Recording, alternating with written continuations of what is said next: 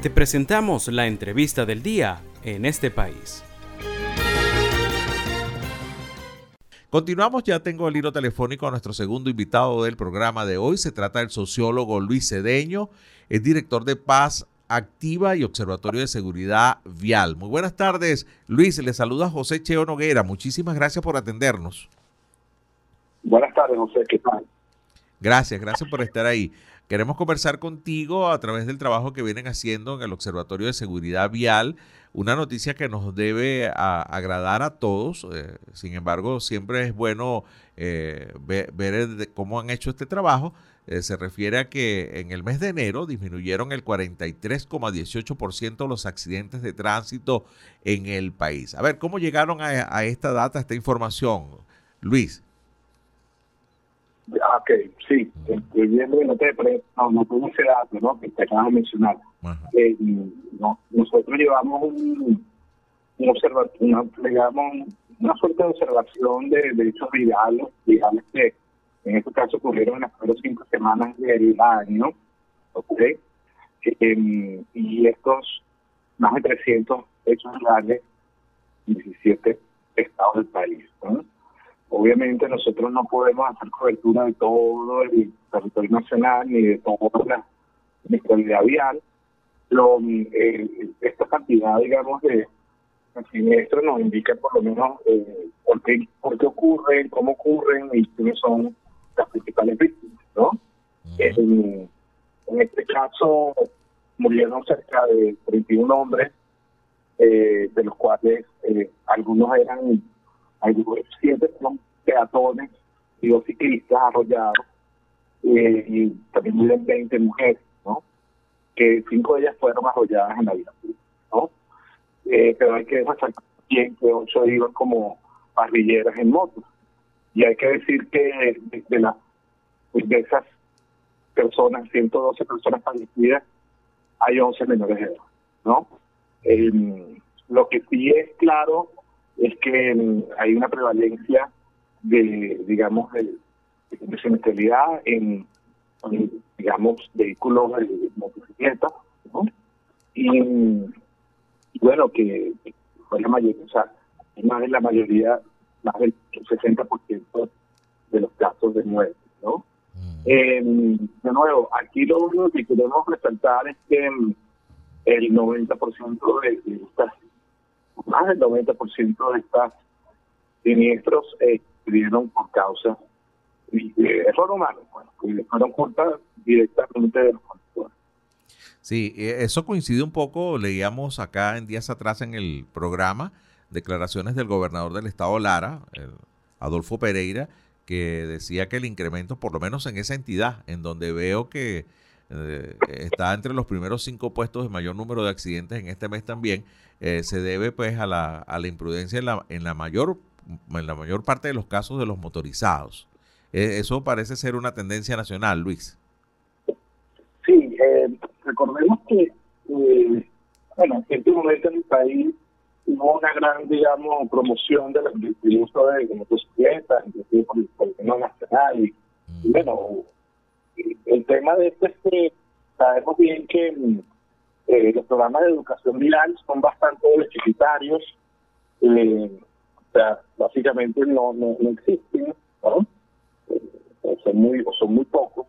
El acceso a una, sería una licencia de conducir es muy, muy fácil.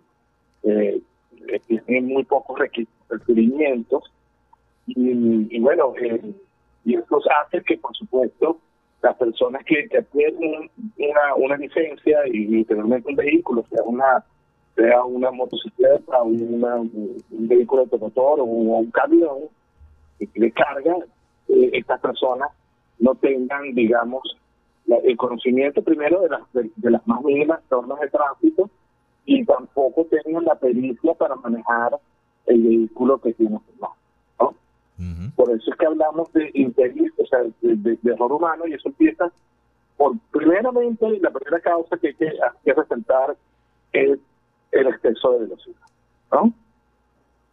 El exceso de velocidad eh, no permite que las personas tengan los tiempos de reacción suficientes para evitar un accidente y, por ende, bueno, suceden, suceden en la, más que, especialmente en, lo que son las, las vías de, digamos, de alta velocidad, que son las autopistas, y, y por otro eh, está la impericia, ¿no? La impericia es la falta de, digamos, de, de, conocimiento y, y, de, y de manejo del vehículo que tienen en sus manos. Em, por otro lado, también tenemos, por supuesto, que la ingesta de alcohol o cualquier sustancia ilícita anudado al, al, desconocimiento de tránsito y la falta de capacidad, por supuesto, son factores de riesgo que, que, hacen que esta incidencia de, crecimiento sea mayor. Es un cóctel mortal eso, esas tres cosas, ¿no? Y, y el, el, el, tema de las condiciones de la vialidad, también alguna incidencia en cuanto al número de accidentes. Bueno, eh, claro, hay una naturaleza, digamos, de, de, digamos, de estas personas que, entran, que, tienen un accidente vial, bueno, a, a, tratar de, buscar una causa fuera de, digamos, esta impericia o, o, o, exceso de velocidad, ¿no? Lo que sí te puedo decir es que claramente en ciertos casos, especialmente cuando, cuando vemos el mapa y estos accidentes empiezan a ocurrir siempre en el mismo lugar, eh, ahí es donde tenemos que observar que puede haber un aspecto físico de, la vialidad que está que siendo un factor de riesgo, ¿no? por ejemplo, en, algunos casos que se está haciendo mantenimiento de las vías y vemos este raspado, ¿no? en, las calles, es necesario cada cierto tiempo, eh, digamos, eh, sustituir el manto asfáltico, ¿no? De, la, de las vías, por razones ya de que ese, asfalto ya venció, ya, ya, ya cumplió sus años de servicio. Claro. El eh, rayado, por ejemplo, también, ¿no? Empezamos, empezamos con, con, con, ese raspado que hace que la vía sea mucho más, eh, digamos, eh, desigual, que no tenga, tú sabes, que no tenga, que no tenga el rayado, que, que no tenga una cantidad de cosas que son importantes y, las personas entonces asumen esto a la misma velocidad, este, estas mismas vías que están que están siendo mantenidas eh, y bueno, en época de lluvia, hoy llovió, que es algo muy particular, estamos en época de sequía. Eh, cuando la, cuando el, el, pavimento está mojado, especialmente cuando está mojado de forma leve, ¿no? hay que decirlo. Es, em, cuando es más peligroso, sí. Es más peligroso porque el, asfalto eh, tiene toda esta cantidad de, de, sociedades que están dejando los, los automóviles. Recordemos que nuestros automóviles no solamente eh, están generando desperdicios en las mismas vías, ¿no? Sean eh, pequeñas partículas de caucho, aceite, el mismo, digamos, los mismos gases de la combustión terminan cayendo en la misma calle, de forma, digamos, sólidos, ¿no? Y en esas calles, en la medida que van acumulando, estos, digamos, estas impurezas, suciedades, etcétera, en el momento en que apenas eh, tiene algo de, digamos, de humedad o de agua, eso se vuelve un jabón, pues, como una suerte de, mezcla muy peligrosa, ¿no? Em, y claramente eso puede ser un factor anudado a el exceso de velocidad y otras y otros factores de, digamos, de, origen humano, y claramente aumenta exponencialmente los factores de riesgo. Sí. Estamos conversando con Luis Cedeño, es sociólogo, es el director de Paz Activa y también del Observatorio de Seguridad Vial. Eh, Luis, ¿cómo ven ustedes desde el observatorio el tema de la prohibición y el desmontaje de, las llamadas barras LED, de estas luces LED que eh, realmente eh, pues no dejan ver las personas? Bueno, eh, sí, allí ya, bueno, ya se ha comentado bastante sobre este tema. El, el, el, o sea, digamos, el, problema central es que es que al tener una cantidad de, de lúmenes, o sea, o, de, digamos, de, de brillo, especialmente que vemos, estamos viendo inclusive motocicletas con estas, digamos, con estas reglas o, bandas de luces, ¿no? Eh, puede confundir a los conductores que vienen eh, en contravía, ¿no? En, cuanto a que no sabemos si es una motocicleta, si es un, si es un vehículo completo, etcétera, etcétera, ¿no? Es importante destacar que uno puede tener con sus faros originales, uno puede cambiar o, actualizar este faro a un faro de, diodos, de, estos diodos que emiten luz, que son mucho más, eh, que emiten mucho más lúmenos, que son, más fuertes.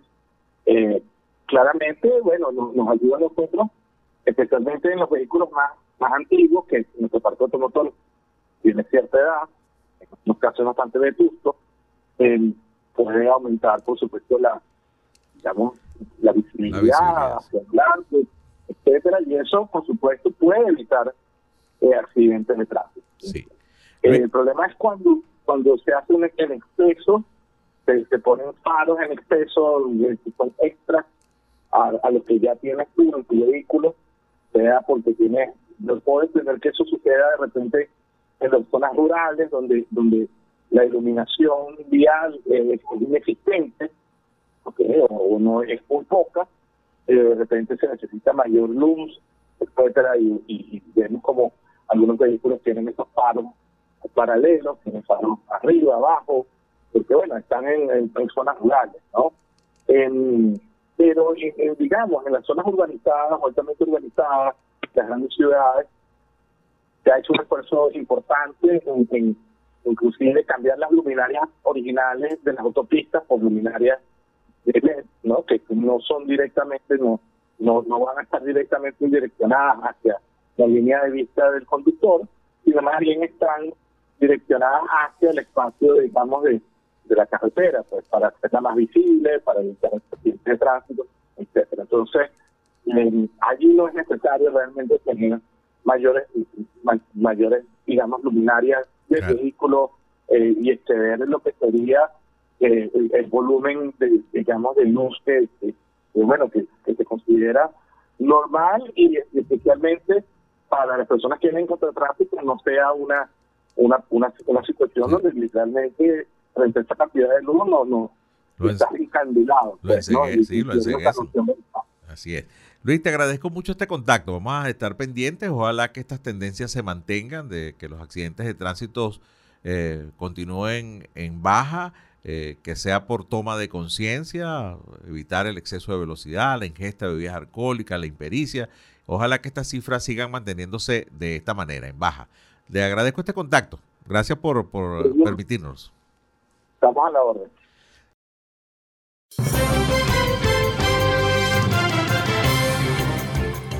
Esto fue la entrevista del día en este país.